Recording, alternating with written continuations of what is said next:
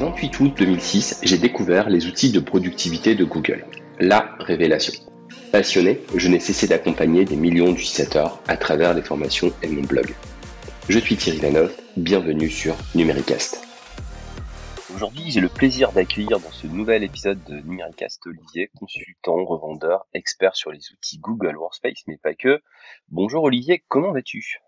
Bonjour Thierry, écoute, je vais très bien. Euh, c'est une période que je trouve assez enthousiasmante, même s'il y a plein d'embêtements. On a aussi plein de, remises à niveau dans plein d'entreprises et on se pose des questions liées au cloud, donc ça me plaît vraiment. Génial. On est euh, aujourd'hui le vendredi 16 euh, juillet 2021 euh, pour cette interview. Tu peux te présenter un peu Olivier pour ceux qui ne te connaissent pas, ton parcours, ton job, depuis quand tu es tombé dans la marmite Google? Oui, ben je, m'appelle Olivier Villel, mais je suis gérant de l'entreprise Epidosi. En fait, l'histoire très rapide, c'est que je viens du web. Donc, historiquement, il y a une vingtaine d'années, j'ai monté une entreprise de web design, web marketing. Et puis, petit à petit, eh ben, euh, j'ai glissé sur le côté Google de la force, par Gmail d'abord, où on a migré des clients là-dessus. Et puis, euh, j'ai mis les doigts dedans.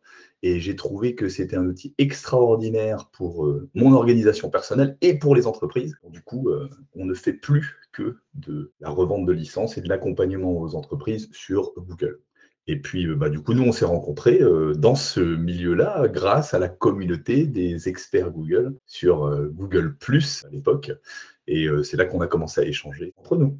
Ouais, c'est vrai que ça remonte il y a une dizaine d'années déjà, ça passe vite, euh, entre passionnés. Et donc, du coup, comment t'es devenu consultant, euh, puis après euh, Google Workspace? Là, aujourd'hui, tu as un statut de revendeur, est-ce que tu peux nous en parler aussi, Olivier? Oui, alors, comment je suis devenu consultant et comment j'ai lancé Google? En fait, l'histoire, c'est qu'on venait vraiment du web et on s'est rendu compte que parmi les besoins à l'époque, hein, il y a une vingtaine d'années, une dizaine d'années quand on a commencé à glisser sur Google, la problématique du web, elle était très liée à la problématique des mails aussi. Et du coup, on a commencé à migrer des entreprises sur Gmail sans parler de Drive ni quoi que ce soit. Et puis, petit à petit, bah, comme ces outils euh, Drive, Docs, Sheet existaient, on a mis un peu les doigts dedans et on a eu quelques clients qui étaient intéressés pour utiliser ces outils. Et puis là, du coup, ça nous a permis de découvrir un nouveau monde complètement, le monde du cloud, Hein, le monde de la mobilité, de la collaboration, et on, on, a commencé à mettre les doigts dedans pour de vrai.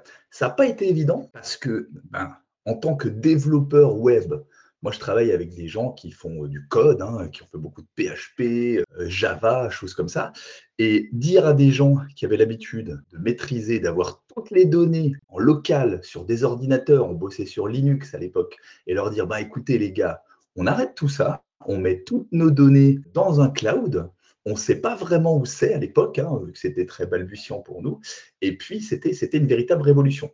Et puis, on s'est rendu compte que même ces gens qui avaient l'habitude d'avoir besoin de toucher la donnée, savoir où elle est, ben, même eux, même mes développeurs, ils ont commencé à dire, bah, tiens, c'est quand même vachement intéressant parce que au lieu de se préoccuper si les données sont bien sauvegardées, si elles sont bien accessibles, eh ben, on va juste s'occuper de les utiliser. Et ça, ça a fait tilt pour moi en me disant, si pour nous, il y a un intérêt, est-ce qu'il n'y a pas l'essentiel de nos clients actuels du web, des PME, des grandes entreprises qui peuvent avoir besoin de ce genre de choses, et ben c'est là qu'on a commencé à creuser et qu'on a commencé à migrer euh, certaines, entreprises sur Google. À l'époque, c'était des comptes gratuits.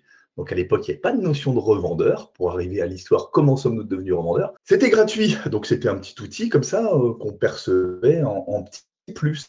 Et petit à petit, ben, ma foi, c'est devenu payant. La, la suite, ben, comme tu le sais, elle s'est étoffé incroyablement hein, entre il y a 10 ans et des brouettes et puis maintenant on n'a plus tout à fait les mêmes outils entre les mains. Hein. C'est le moins mmh. qu'on puisse dire. Et puis on est devenu maintenant payant. Hein. Donc, il a fallu devenir revendeur. Donc là, on a fait les démarches parce qu'on avait quand même quelques clients qu'on a migrés sur des comptes payants. Et puis, on est passé de petits. On est, toujours un petit revendeur, hein. évidemment. On est une petite équipe, donc euh, on ne joue pas euh, le gros vendeur de licence.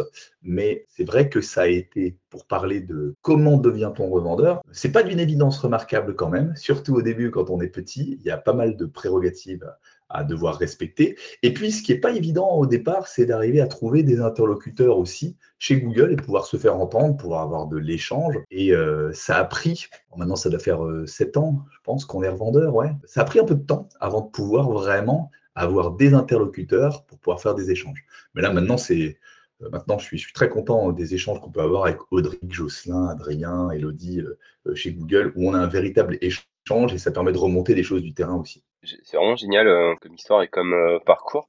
Effectivement, revendeur, c'était un parcours semé d'embûches à une époque où il y avait un peu les règles du jeu qui changeaient, il fallait un certain nombre de, de certifications aussi et ça n'a pas toujours été facile aussi. Il y a eu des augmentations tarifaires, des changements de produits.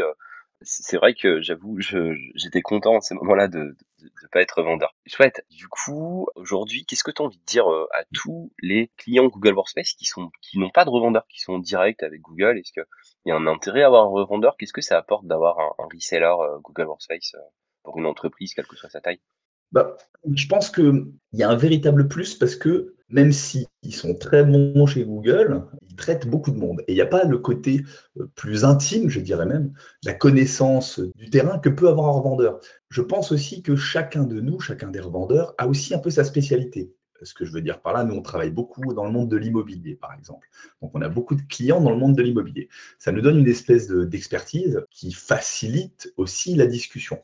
Donc, de mon point de vue, dans la mesure où pour le client final, avoir un revendeur n'a pas de coût supplémentaire, vu que le prix des licences reste le même, bah, il a tout intérêt, s'il arrive à matcher, hein, parce que c'est l'histoire d'homme à ce moment-là, hein, mais si on arrive à matcher, à avoir un revendeur, discuter avec, il va vraisemblablement être plus enclin à lui faire des propositions sur les évolutions, parce que comme tu le sais, ça bouge à la vitesse de l'éclair, et si on se contente de faire la veille que Google nous pousse, ou qu'on regarde sur Internet, même s'il euh, y a des blogs très bien faits qui parlent des nouveautés, hein, Thierry. Euh, donc c'est très bien. Cependant, c'est un vrai boulot.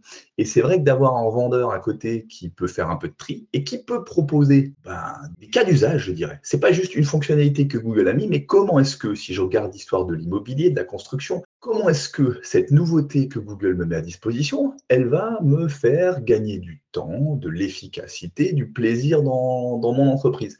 Et ça, je pense que le rôle du revendeur, il est, il est là. Et si on fait bien notre boulot, c'est là qu'on sert à quelque chose.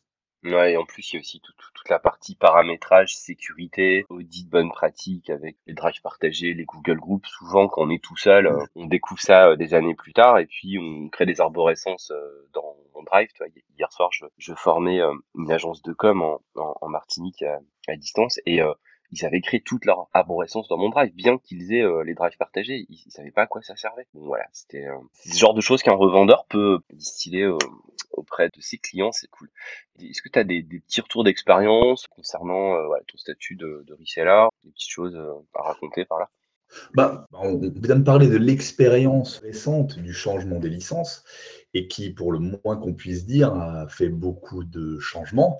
Et pour les entreprises particulièrement de plus de 300 salariés, il y a eu beaucoup de bouleversements. Hein. Euh, et en termes de coûts, on ne va pas rentrer dans les détails, mais en termes de coûts, c'est devenu beaucoup plus cher pour beaucoup d'entreprises.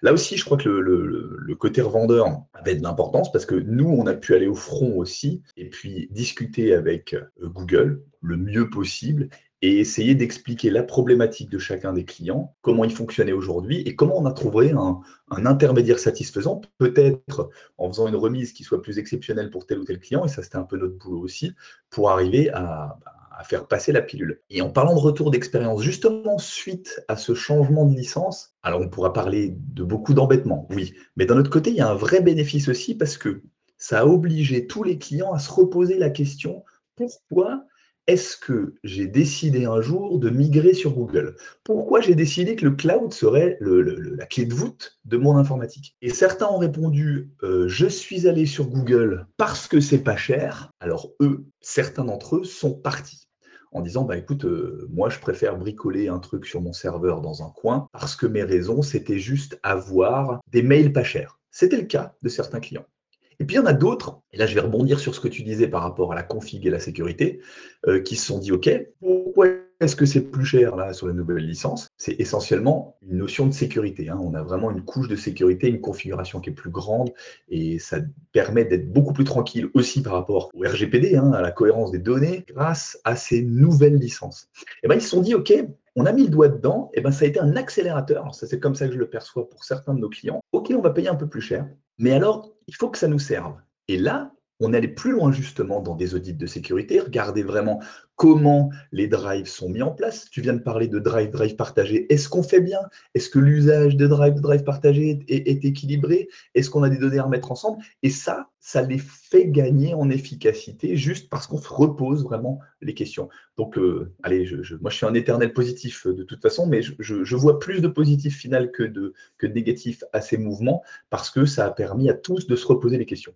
C'est vrai que euh, pas mal de changements, mais finalement la pilule est passée, et puis plein de nouveautés aussi. On a vu lors de la conférence Google I.O. qu'il y avait encore plein plein de choses qui, sortaient. Puis comme tu l'as dit, ouais, sur, sur Numériblog, bah, tous les matins, 7 heures, une nouvelle astuce, une nouvelle pépite. Et, j'avoue qu'il y a des jours, il y a tellement de choix qu'on sait pas quoi mettre, tellement ça, évolue et, c'est cool. Et ça reste relativement euh, abordable par rapport à tout ce que ça apporte. Et ça, c'est vraiment génial. Olivier, euh, je, sais que tu es fan également du, Chromebook depuis euh, une dizaine d'années.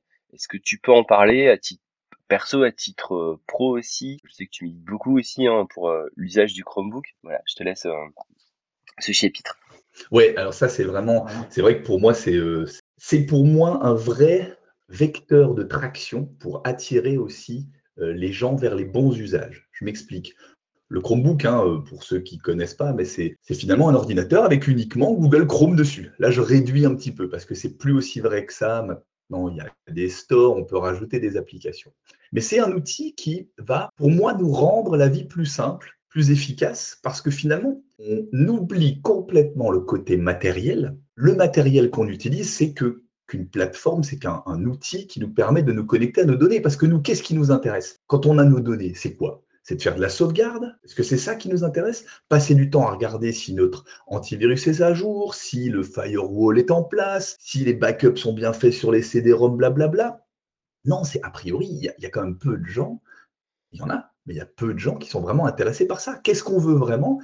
C'est juste pouvoir avoir accès à nos données à tout moment, n'importe quel endroit, mobilité, rapidité, et pouvoir s'occuper de ces données, que ce soit à titre perso ou à professionnel, c'est pareil. J'ai pas envie, quand je cherche ma feuille d'imposition, de chercher très très loin, de me dire ah mince, est-ce qu'elle est là? Si elle a été scannée, elle est mise sur Drive, je la retrouve. Et l'intérêt pour moi de ce Chromebook, comme je le disais, c'est que ça donne les bons usages. Les bons usages, ça veut dire que tu ne vas plus commencer à enregistrer des choses à gauche, à droite, sur ton disque dur en local, tu vas spontanément mettre tout sur Drive et ça va être le bon usage. C'est ça qu'il faut faire. Moi, j'ai commencé au départ en, achetant un Chromebook pour voir. C'était sorti, c'était les tout premiers. Euh, c'était pas cher. On dit, oh, on va prendre ça en plus, des ordinateurs Windows. On avait des ordi Linux encore à l'époque aussi. Puis on va prendre ça pour voir. Et petit à petit, en l'essayant, en l'utilisant, je l'avais, j'en ai acheté un deuxième, on en avait à la maison et on avait des ordi Windows. Euh, j'avais acheté le plus plat Samsung, euh, super cher, machin.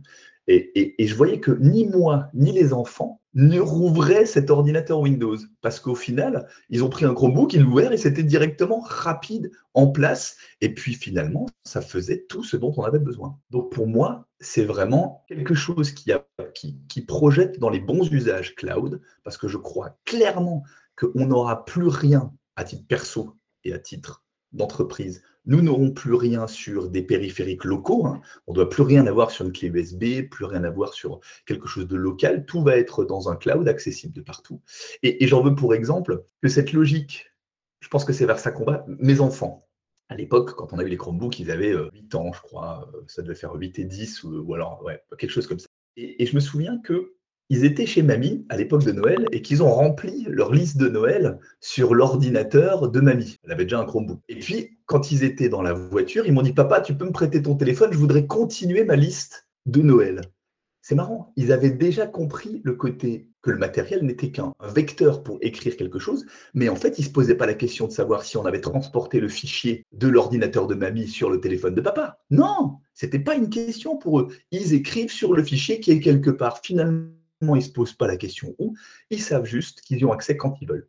Et la chance qu'on a avec le Chromebook, c'est que, OK, c'est plus restreint, on ne va pas pouvoir installer son Word et son Excel, mais justement grâce à ça, on va tout de suite prendre les bons usages, et à titre privé, à titre pro, c'est la même chose. On n'a plus de questions après. Quand on sait qu'on peut bosser sur son Chromebook, on sait que la maison peut brûler, qu'on peut se faire voler son matériel, c'est pas grave on repartira et on pourra rebosser. Alors, c'est pas grave, il y a un côté financier, mais on n'aura aucune donnée perdue Et ça, pour moi, c'est un, vrai plus. Et puis j'ajouterais, même si je parle beaucoup sur le Chromebook, mais je peux ne jamais m'arrêter, que c'est un super vecteur pour faire comprendre aux gens l'utilité du cloud et leur faire changer leurs usages. C'est pas facile quand on a eu l'habitude d'utiliser toujours un ordinateur Windows avec ses, petits usages, son Word, son Excel, de changer. Même si on nous dit ouais, ce sera super bien quand on aura compris, en attendant, c'est dur. Et je trouve que les Chromebooks, qui sont pour beaucoup des ordinateurs tactiles, eh ben, donnent aux gens le goût du sucre. Tu vois, le truc, waouh, c'est super, j'ai un petit effet waouh, tu me donnes un nouvel outil, ok, j'ai de la contrainte, mais d'un coup, tu me donnes un truc euh, qui me permet de faire du tactile, c'est un peu plus ludique, c'est fun, et ben du coup, ça facilite la tâche et les gens disent, D'accord, c'est un peu plus difficile, je ne suis pas encore habitué. Mais par contre, je vois que ça peut être très rigolo et marrant. Et en plus, je vois petit à petit que j'ai de l'intérêt à y aller. Et donc, c'est pour moi un très bon vecteur d'adoption des bons usages du cloud que d'utiliser un Chromebook. Et euh, petite question, est-ce que la mamie, elle est passée au Chromebook euh, à cette époque? Alors euh, oui, en fait parce qu'on leur a acheté rapidement, il y avait des problèmes de virus et puis du coup c'est souvent un vecteur d'adoption aussi. Et puis mamie, mamie a eu un Chromebook en fait aussi très rapidement à ce moment-là. Ma famille beaucoup. J'avoue que autour de moi, mes amis, même dans les associations, petit à petit, il y a une véritable évangélisation sur le Chromebook. Ah, cool. Donc en fait, le, Chromebook, ça peut très bien marcher pour un usage associatif, euh, éducation, pour les écoles, à titre perso, quel que soit l'âge. Hein, ça, ça va jusqu'aux grands-parents. Et, ce qui est cool, c'est que les repas de famille du dimanche se transforment pas en, maintenance informatique, mais, mais en vrai repas, puisqu'il n'y a plus de maintenance. Et puis, euh, Chromebook sert aussi pour, pour les entreprises euh, de toute taille. Qu'est-ce que tu as envie de, de, dire pour les entreprises qui, qui ont peur de franchir le pas du, du Chromebook Parce que il y a plein de, compatibilités à avoir avec d'autres logiciels et autres. Euh, qu'est-ce que tu en penses? J'en pense que, comme d'habitude, ça s'essaye porter. Souvent, les entreprises, c'est mon impression, ont un blocage de départ en disant ce n'est pas possible parce qu'il y a une application qui est pour l'instant pas compatible. Et du coup, on se focalise là-dessus sur un, un frein, sans, en oubliant que l'essentiel des choses peuvent être adaptées sur le Chromebook. Et souvent, il y a quelques-uns de mes clients, je ne peux pas dire que c'est l'essentiel parce que ce n'est pas toujours évident non plus, mais on en a qui ont pris le pas en disant, tu sais quoi, on, achète un ou deux Chromebook et on essaye, on fait un cas d'usage, et là, du coup, bah, on les accompagne hein, euh, sur la mise en place, sur mettre les bons usages. Et puis, on a des solutions qui permettent même de faire, en faisant le truc de base tout simple, en faisant du RDP, par exemple, euh, pour se connecter sur un ordinateur Windows à distance. Quand on a du très ponctuellement et rarement devoir accès, avoir accès à, quelque chose qui n'est pas euh, sur le cloud. Donc, des solutions existent. Et le conseil que j'ai envie de leur donner, c'est de dire, ben, achetez-en un, regardez, jouez un peu avec, prenez, c'est impliquant, hein, il va falloir un peu attaquer, faites-vous aider, accompagner sur les usages de départ, et il y a fort à parier que le gain arrive finalement vite, voire très vite, peut-être pas pour l'essentiel d'entreprise, mais particulièrement pour les gens qui sont en nomade, les gens qui n'ont pas forcément de profil comptable, hein, je dirais souvent la, la compta c'est plus difficile à mettre sur Chromebook parce que ce ne sont pas toujours les outils comptables qui ont été cloudifiés, mis sur le cloud plus rapidement. Par contre, il y a plein d'autres usages qui leur permettraient d'y aller. Et puis, un vrai intérêt financier de gestion de parc informatique à utiliser du Chromebook. Hein. Ouais, yes. En plus, c'est que le début, hein, le, Chromebook a, 10 ans cette année, en 2021, et euh, on assiste à de plus en plus de, d'adoption dans les entreprises, de décommissionnement de, de suite Office, de, retrait des PC, de remédiation de macro VBA vers des, scripts Google. Ouais, c'est vraiment euh, le début de l'aventure et c'est génial. Olivier, Google et euh, l'usage familial, ça se passe comment euh, dans ta famille avec tous ces outils? Ouais, alors bon, j'en parlais tout à l'heure par rapport aux par rapport aux enfants. Hein, euh, ils ont finalement, ils sont tombés dedans en même temps que papa est tombé dedans. Donc euh, maintenant, ils ont, euh, maintenant ils sont plus grands. Hein, ils ont 16 et 18 ans. Mais pour eux, c'est une, devenu une évidence. Hein. C'est, ce n'est même plus une question. Et puis, par exemple, ma fille et mon fils sont au lycée en Alsace. Donc, je suis alsacien. Ils ont lancé le lycée 4.0. Alors bon, pas de critique, mais hein, 4.0, on est quand même fort. On va très très loin pour un lycée. Ils ont offert des ordinateurs Windows à tous ces jeunes. Et ils ont du mal, beaucoup de mal, à utiliser de nouveau un ordinateur Windows qui qualifie de lent, pas pratique. Donc, ils, ils sont pas fans Ils sont vraiment pas fans de ce truc-là. Et puis, alors pour parler de, l'usage familial aussi, il y a une nouvelle personne dans ma vie, euh, donc qui est ma compagne aujourd'hui, qui elle n'a jamais touché au cloud et qui qui a un certain frein par rapport à l'informatique au départ. pas vraiment à l'informatique. Elle a l'habitude d'utiliser une informatique comme tout le monde. Elle a, un profil de cadre à qui il faut prouver l'intérêt des choses. Donc, c'est pas une évidence au départ de se dire, euh, tiens, euh, si tu mettais euh, tes données sur le cloud. Alors, pour la petite histoire, elle avait toujours tout en local, comme tout le monde, sauvegardé sur l'ordinateur, des clés USB, des choses comme ça. Et puis, on a été amené, là, on est parti au mois de janvier en Guadeloupe, comme tu le sais d'ailleurs, parce qu'on s'y est retrouvé à un moment. Et puis elle s'est retrouvée, elle gère des gîtes, et elle s'est dit, bah mais ça va pas être pratique pour moi parce qu'il faut que j'emmène mon gros ordi, j'ai plein de papiers, j'ai plein de trucs comme ça. Je lui dis, écoute, tu sais quoi, on va faire tout doucement. On va mettre Drive pour ordinateur, hein, l'outil qui permet de synchroniser les données de son gros PC sur le cloud. Je lui dis, tu sais, pour l'instant, tu auras déjà tes données sur l'ordinateur. Euh, quand on va se balader, puis tu pourras prendre un ordi, un Chromebook que j'aurais emmené pour bosser. Et puis du coup, c'était le petit début. Alors elle a testé, elle s'est dit, waouh, c'est quand même vachement bien, dis donc. Hein. Parce que du coup, j'ai accès maintenant à mes données euh, sans avoir à transporter mon gros ordinateur et tout mon bazar. Et puis finalement, c'était le départ. Après, euh, elle a acheté là, récemment un Chromebook pour donner euh, l'idée aussi. Un petit Chromebook avec un clavier détachable, Lenovo, pas cher, moins de 300 euros, et qui lui permet de le transporter partout. Et maintenant, petit à petit, elle a trouvé de l'intérêt. Et cet intérêt lui fait que, bah, du coup, on a même développé un petit outil en AppSheet pour elle. Donc AppSheet, c'est aussi un outil qui est maintenant lié sur les comptes de Google et qui permet de faire du développement en no-code, hein, sans code. Et puis, bon, comme je le disais, elle gère des gîtes et maintenant elle a une application mobile qui lui permet de saisir les données des euh, clients, tout de suite leur envoyer le contrat. Et puis, une fois que le contrat est envoyé, toutes les données sont notées dans un Google Sheets et elle retrouve tout à un seul endroit. Donc petit à petit, elle a touché, elle a mis le doigt dedans, et puis elle perçoit l'intérêt petit à petit. Et ce que je trouve très difficile, alors ça c'est valable à titre privé, mais à titre d'entreprise également, c'est que nous, avec nos outils cloud, on propose un service où les gens ne perçoivent pas toujours le besoin au départ. Si je fais un parallèle, quand tu as faim, a priori, tu cherches un restaurant ou à manger à quelque part. Il n'y a pas de question, tu perçois le besoin, tu as faim. Alors que là, c'est moins évident parce qu'on dit, mais attends, mais moi je sais bosser, j'ai mon Word, j'ai mon Excel, j'ai mes données, je peux me débrouiller. Et puis finalement, comme je suis, même si c'est un peu complexe, je ne perçois pas qu'il y a de nouvelles opportunités qui me faciliteraient la vie. C'est un peu comme, euh, je ne sais pas si je prends un, un exemple d'il y a quelques temps, quand on t'a donné ton premier téléphone portable. Il y a beaucoup de gens qui disaient, euh, toi pas, moi non plus certainement, parce qu'on a peut-être vu que ça pouvait être un truc marrant et puis qu'on est des geeks, qu'on aime bien jouer. On dit, mais pourquoi tu veux me mettre un téléphone dans la poche?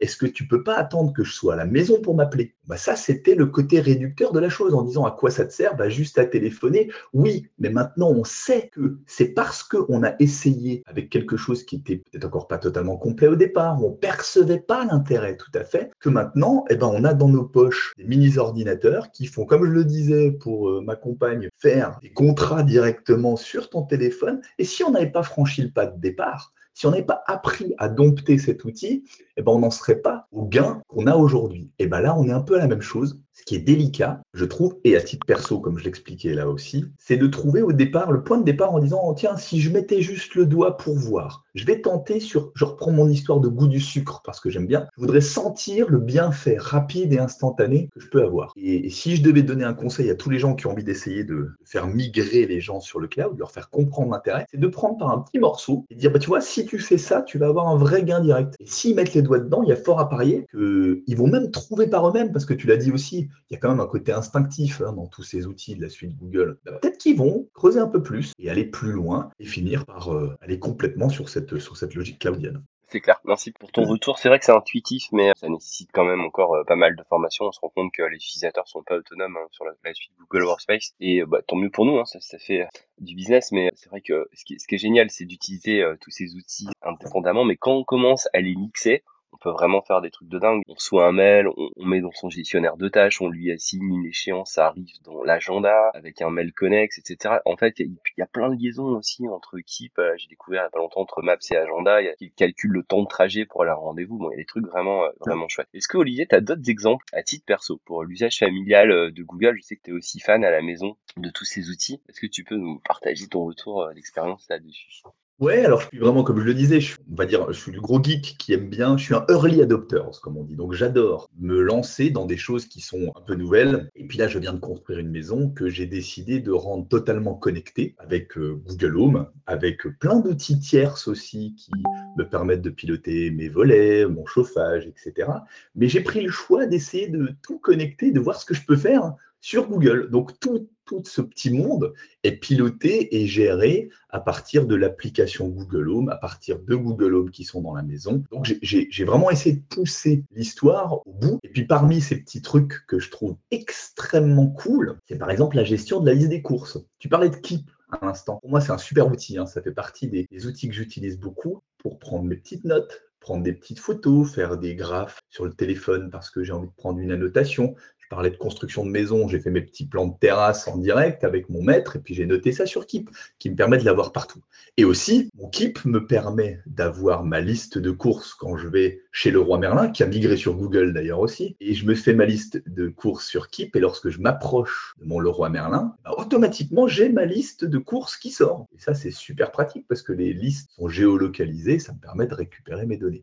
Et puis en utilisation de Keep aussi, je ne sais pas si tout le monde connaît ça, je parle particulièrement aux utilisateurs de Google Home, mais quand on dit, alors je ne vais pas dire le mot magique Google parce que sinon ça va déclencher mes Google Home ici, mais euh, si je lui dis ajoute du pâté lorrain à ma liste de courses, ça va le rajouter directement sur mon, application Keep sur ma liste de courses. Donc c'est valable pour moi, mais c'est valable pour mes enfants, où la voix est détectée. C'est écrit dans la même liste collaborative, où tous ensemble, on met nos listes de courses. Ce qui veut dire que quand les enfants me disent Papa, il n'y a pas de Nutella, je ne veux pas le savoir, vous aviez qu'à le rajouter ou le dire Google Home, c'était facile. Vous l'aviez ou sur votre téléphone, ou à la maison, où que vous soyez. Et moi, je coche sur mon application Keep, même à partir de ma montre, hein, d'ailleurs, parce que du coup, euh, c'est une montre Android enfin Wear OS qui permet aussi de cocher ces données. Je fais mes courses en cochant les petites choses dessus. Donc, je sais que ça peut paraître un peu science-fiction pour certains, mais ça fonctionne. Oui, il y a encore des choses qui peuvent être améliorées, c'est indiscutable. Mais moi, j'adore essayer ces nouvelles les lancer. Et puis, comme je débroussaille un petit peu pour les autres, après, euh, j'adore aussi faire bénéficier de mon expérience à ceux qui ont envie de, de la connaître. Cool, c'est vraiment inspirant. Et c'est quoi tes meilleures commandes euh, Google Home du coup? Alors, euh, moi, j'ai fait beaucoup de routines. Je, suis très routine. C'est même si c'est très délicat à gérer. Mais j'ai fait beaucoup de routines. Par exemple, je vais me coucher, qui me permet d'être sûr que la porte de garage est fermée, que les lumières sont bien éteintes, et puis euh, que du coup, les volets se ferment avec un différé, parce que quand je dis que je vais me coucher, je veux que ça allume la lumière dans ma chambre, en effet, et que ça coupe le volet euh, plus tard parce que j'aime bien voir les étoiles par la porte-fenêtre quand je me couche. Donc ça, ça fait partie des choses que j'adore. Et puis ce que j'adore aussi, là, qu'on est en train de mettre en place, enfin qu'on a mis en place, mais où il faut encore faire un peu de tuning, c'est euh, en fonction comme l'application Google Home est géolocalisée, quand on quitte la maison, si tous les membres de la maison sont partis, bah, pareil, on est sûr que mon cher fils que j'aime tant, mais qui a l'habitude de laisser toutes les lumières allumées dans sa chambre, eh ben s'il n'y a plus personne dans la maison, il n'y a plus de lumière allumée dans la maison. Donc là, là, c'est même le petit côté écolo qui permet de couper euh, la lumière là où elle n'a pas besoin d'être et où le chauffage est automatiquement redescendu si on est tous dans un, euh, une distance un peu plus loin. Donc il y a plein de petits trucs comme ça, euh, très cool. Et puis je pense que si on dit la commande qui est le plus utilisée, c'est lié à la musique. Donc de dire de lancer un morceau et puis de lancer un morceau de musique sur, sur la maison ou sur les différents endroits. Je, vois que tu n'as pas de, de micro-casque. Est-ce que je peux tester une commande pour voir si à travers Google Meet, je peux piloter les, les Google Home de chez toi? Vas-y. Allez, on essaye. Euh, ok Google, ferme les volets. Alors on attend deux secondes. D'accord.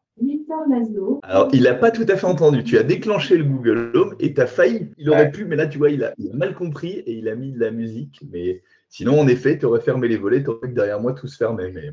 Et euh, Ok, Google, éteins la musique. Ok, la, prochaine étape, c'est quoi la, voiture connectée euh, T'en es où par rapport à ça? Ouais, alors bah, du coup, oui, je, pousse le truc au bout. Hein. Alors là, je suis encore un peu balbutiant, mais en effet, je suis allé. Euh, bon, j'ai cherché ce qui avait de plus connecté, de plus geek. Bon, j'ai pas trouvé mieux que Tesla pour l'instant. du coup, j'ai acheté une Tesla, mais que je n'aurai que dans 15 jours. Donc, j'ai mon expérience qui est limitée. Ils m'ont prêté quelques voitures encore. Je me marre d'avance, je m'amuse d'avance de voir tout ce qu'on peut faire. J'ai vu qu'il y avait une fonction qui me permettait, si la voiture se rapproche du garage, euh, et que c'est moi de pouvoir ouvrir mon garage si elle s'approche avec un petit module qu'on ajoute. Donc on pourra peut-être en parler, mais j'ai bien envie de m'amuser encore avec tout ça parce qu'il y a beaucoup de choses qu'on peut faire.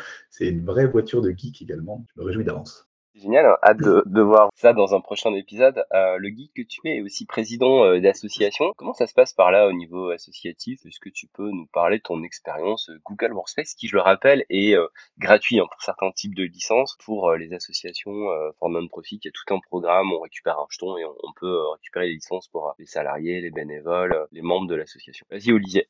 À toi la parole, je sais que tu as beaucoup de choses à dire aussi là-dessus. Ouais, c'est là aussi c'est un gros sujet parce que j'ai repris cette association de VTT euh, qui a 150 membres il y a maintenant 5 ans. C'était assez complexe à gérer parce qu'on avait comme d'habitude des données partout et puis là le côté mobilité prend encore plus de sens parce qu'il n'y a pas vraiment de siège dans une association comme celle-ci. Les bénévoles, les membres du bureau sont dispatchés un peu partout et on avait beaucoup de mal à communiquer et puis à avoir des données centralisées. Bon bah évidemment je me suis penché sur Google for Non-Profits donc pour les associations et on a mis ceci en place. Tu disais que c'est gratuit, c'est gratuit, c'est extraordinaire hein, quand même de pouvoir avoir le même outil que Airbus, mais en mode gratuit. Et j'ajouterais en plus que quand tu es en non-profit, tu as même de la publicité gratuite sur Google Ads à hauteur de, je ne sais plus si ça a changé, mais c'était 10 000 dollars par mois. Hein. donc euh, là, on, rigole plus. Et j'avoue que nous avons beaucoup utilisé ça pour augmenter le nombre de licenciés. Euh, on a vraiment utilisé tout ce que Google a mis à notre disposition pour faire avancer les choses. Et sur le côté migration des données,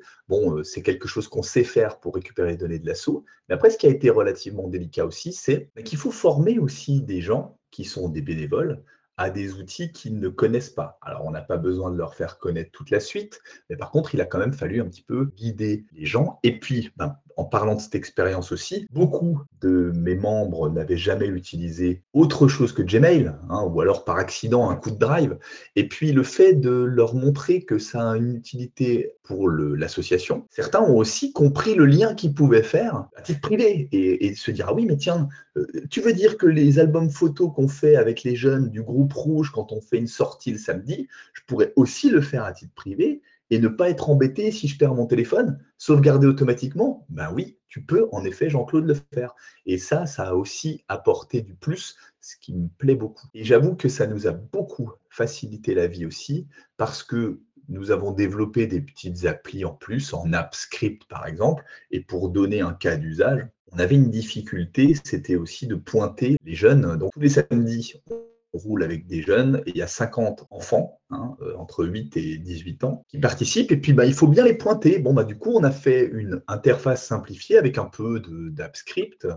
Euh, là on est en train de le faire sur AppSheet aussi mais qui nous permet de pointer les jeunes. Les jeunes s'inscrivent sur le site internet à la sortie, et puis nous, on a automatiquement chaque membre, chaque accompagnateur a sur son téléphone son, sa petite appli, et ça nous permet de compter sur Google Sheet le nombre de sorties que chaque gamin a fait, s'il est venu, s'il n'est pas venu, d'avoir directement les coordonnées des parents sur nos téléphones, parce qu'on l'a sur Sheets directement. Donc ça nous a vraiment amélioré le, le quotidien, et je crois qu'une fois encore, personne n'aurait envie de revenir en arrière, ni le président, mais ni même tous les membres, parce qu'on a vraiment eu un gain en migrant sur Google au sein de l'association, même s'il y a un petit temps d'adaptation pour tous. Et euh, est-ce que tu as des, petits conseils sur la migration des données au niveau de l'association? Souvent, c'est, euh, pose problème ou la formation des utilisateurs? Ben, je trouve que l'une des choses qui n'est pas évidente au départ, c'est plutôt déjà d'obtenir le droit d'avoir une licence Google pour association. Si on peut se faire accompagner par quelqu'un qui l'a déjà fait, je pense que c'est une bonne idée. On peut, il y, a, des revendeurs qui savent le faire, il y a des accompagnateurs. Euh,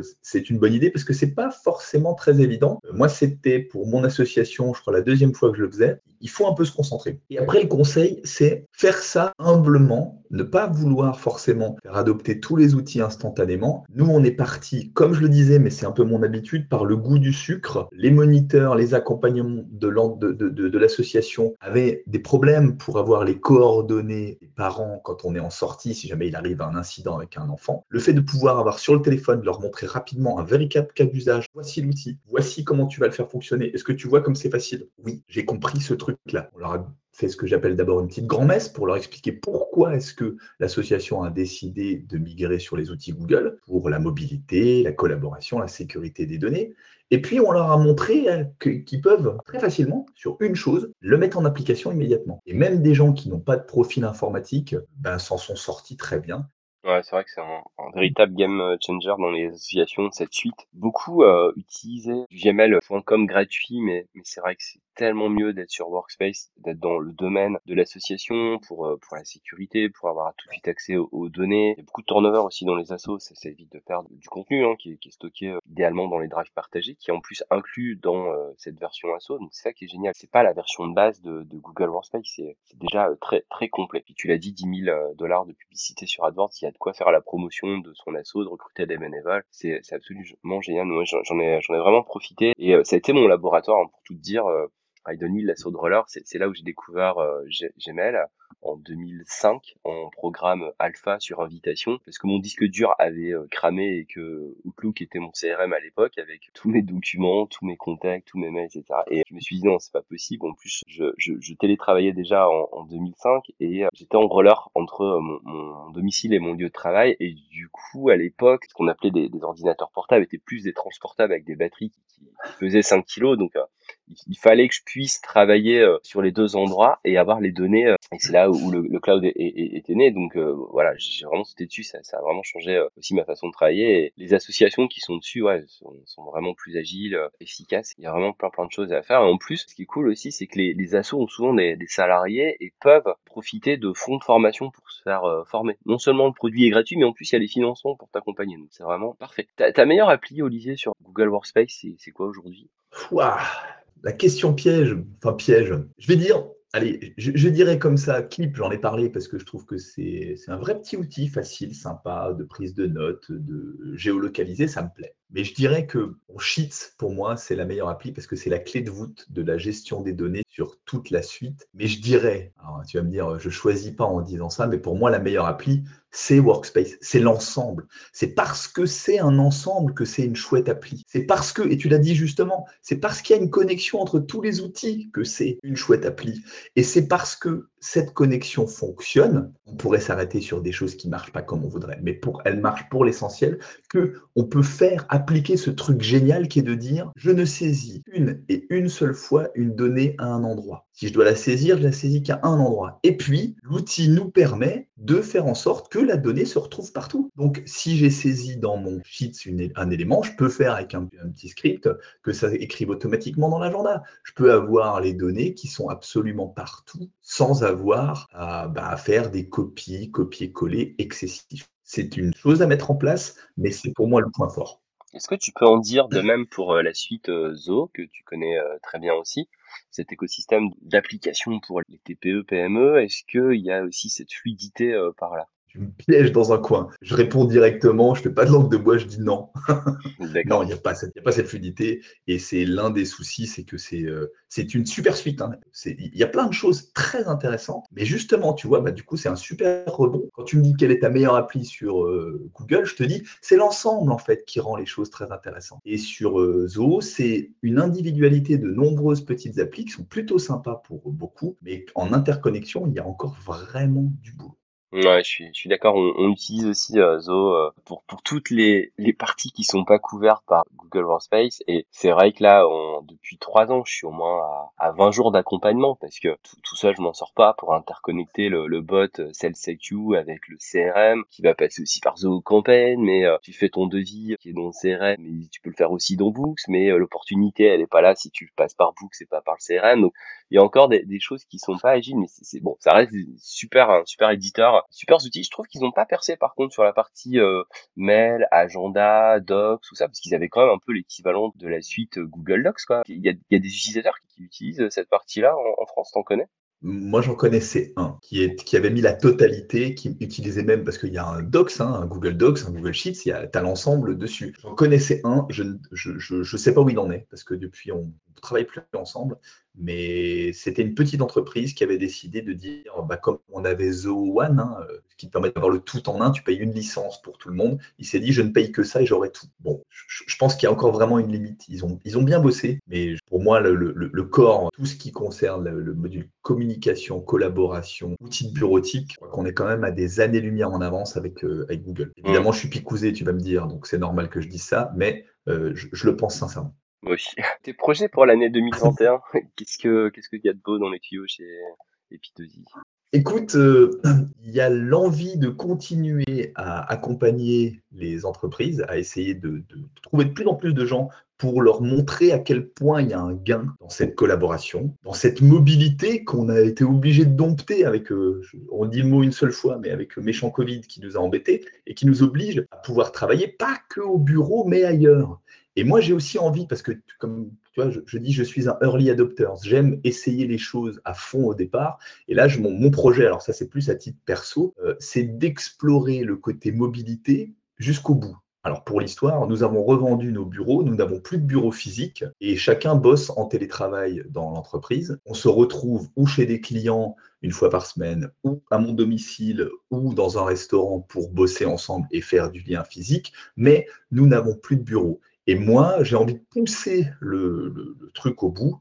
Alors, je suis en train d'essayer de mettre ça en place. Alors, c'est une première, j'en avais pas encore vraiment parlé, mais je voudrais faire un, peu du 365 jours sur le cloud. Ça voudrait dire partir et bosser ailleurs régulièrement. Donc, je vais m'installer un peu en Guadeloupe normalement en janvier. Je voudrais partir euh, de manière très régulière et bosser ailleurs. J'ai commencé, j'étais dans les Alpes la semaine dernière, j'étais dans le sud la semaine d'avant et bosser tel que je le fais, comme on fait beaucoup de formations en visio, beaucoup d'accompagnement en visioconférence, eh ben on se rend compte qu'on peut le faire et j'ai envie de le prouver en disant on peut faire tourner une entreprise sans être localisé à un endroit spécifique. On peut continuer à faire bien marcher ceci grâce aux outils qui sont sur le cloud. Est-ce qu'il faut s'adapter? C'est indiscutable. Est-ce qu'on peut y arriver? J'y crois fortement. Et pour l'instant, rien ne m'a donné tort parce qu'on a même fait une très bonne année malgré le fait qu'on ne se voit plus comme on se voyait euh, jadis et que chacun peut se responsabiliser entre les travail aussi, et ça peut très bien fonctionner. Ouais, je te, rejoins aussi euh, chez Numéricoach. On, a l'équipe qui est éparpillée au camp de la France et euh, ça marche très bien, même si euh, le lien physique est important et, nécessaire pour euh, fédérer les équipes. Une anecdote à raconter, Olivier? Ouais, allez, une petite, anecdote comme ça. Bah justement, on parle de mobilité, on n'arrête pas de parler de ça. Mobilité, de collaboration et de sécurité. Et souvent, quand on met le mot sécurité lié à cloud, ça marche pas fort. Et les gens disent, mon Dieu, mais tu es fou, Olivier, euh, le cloud, c'est tout sauf la sécurité. Alors je leur prends souvent une analogie en leur parlant, en disant, bah, tu, vois, en fait, le cloud, faire confiance à une entreprise qui met tes données sur le cloud, c'est un peu comme mettre ton argent à la banque. Finalement, le lien est assez proche. Qu'est-ce que tu demandes à ta banque? Tu lui demandes que ton argent soit en sécurité, qu'il soit accessible à tout moment, de n'importe où et sur n'importe quel périphérique. Tu veux payer avec ta carte bleue, ton téléphone, ton chéquier, etc. Et puis, tu, lui demandes que ces infos, elles sont en sécurité parce que la plupart du, temps, les gens, je, pose la question comme ça, je leur dis, bah tiens, est-ce que tu gardes ton argent sous ton matelas ou est-ce que tu le mets à la banque? Du coup, pour la plupart des gens, c'est une évidence, on le met en effet à la banque. Et puis, je suis tombé sur un groupe euh, une fois, un jour, en, formation, en accompagnement, où, euh, où j'avais trois personnes qui me disent euh, oui, non, mais non, non, nous, on garde bien notre argent sous le matelas. Donc, je me suis fait un peu piéger avec mon, avec mon analogie et ça n'a pas marché du tout parce que eux, ils voulaient vraiment garder l'argent sous le matelas. Bon, petite anecdote comme ça, mais en règle générale, les gens sont plutôt sensibles et comprennent le lien entre le fait qu'on n'a jamais posé la question à notre banque si les choses sont sécurisées, c'est un dû, c'est nécessaire, et pourtant, on a une crainte de la part de Google en disant euh, j'ai peur de mettre mon fichier Word chez toi. Peut-être que si on posait la question à la banque sur la manière dont les choses sont sécurisées et qu'on la pose et qu'on creuse vraiment sur Google, il y a des chances qu'on se rende compte que c'est au moins aussi bon sur Google que sur la banque. Ouais, c'est clair, vu le nombre d'ingénieurs sécurité dans cette entreprise, les, données sont plus en sécurité, effectivement, euh, chez Google que, que dans un coffre-fort. Bah, je vais te laisser le mot de la fin. Olivier, qu'est-ce que tu souhaites dire? Merci pour euh, ce podcast, c'était vraiment très riche, très intéressant, très varié. Merci à toi. Bah, merci, c'était un super échange. Et puis, euh, je terminerai juste par une chose. On a parlé beaucoup des outils, de la qualité des outils Google. Mais pour moi, avoir la meilleure boîte à outils, ça fait pas de toi le meilleur mécanicien. Et que euh, ben, la formation, c'est une nécessité. Et je pense que c'est très important que les entreprises le comprennent aussi. Oui, en prenant, en choisissant les outils Google, vous avez quelque chose de très puissant. Mais si vous n'accompagnez pas vos collaborateurs à utiliser cette super boîte à outils, eh ben, ça ne sera pas de bon mécanicien. Donc, euh, formez-vous, allez-y. Yes. Merci à toi, Olivier. Ciao. Salut.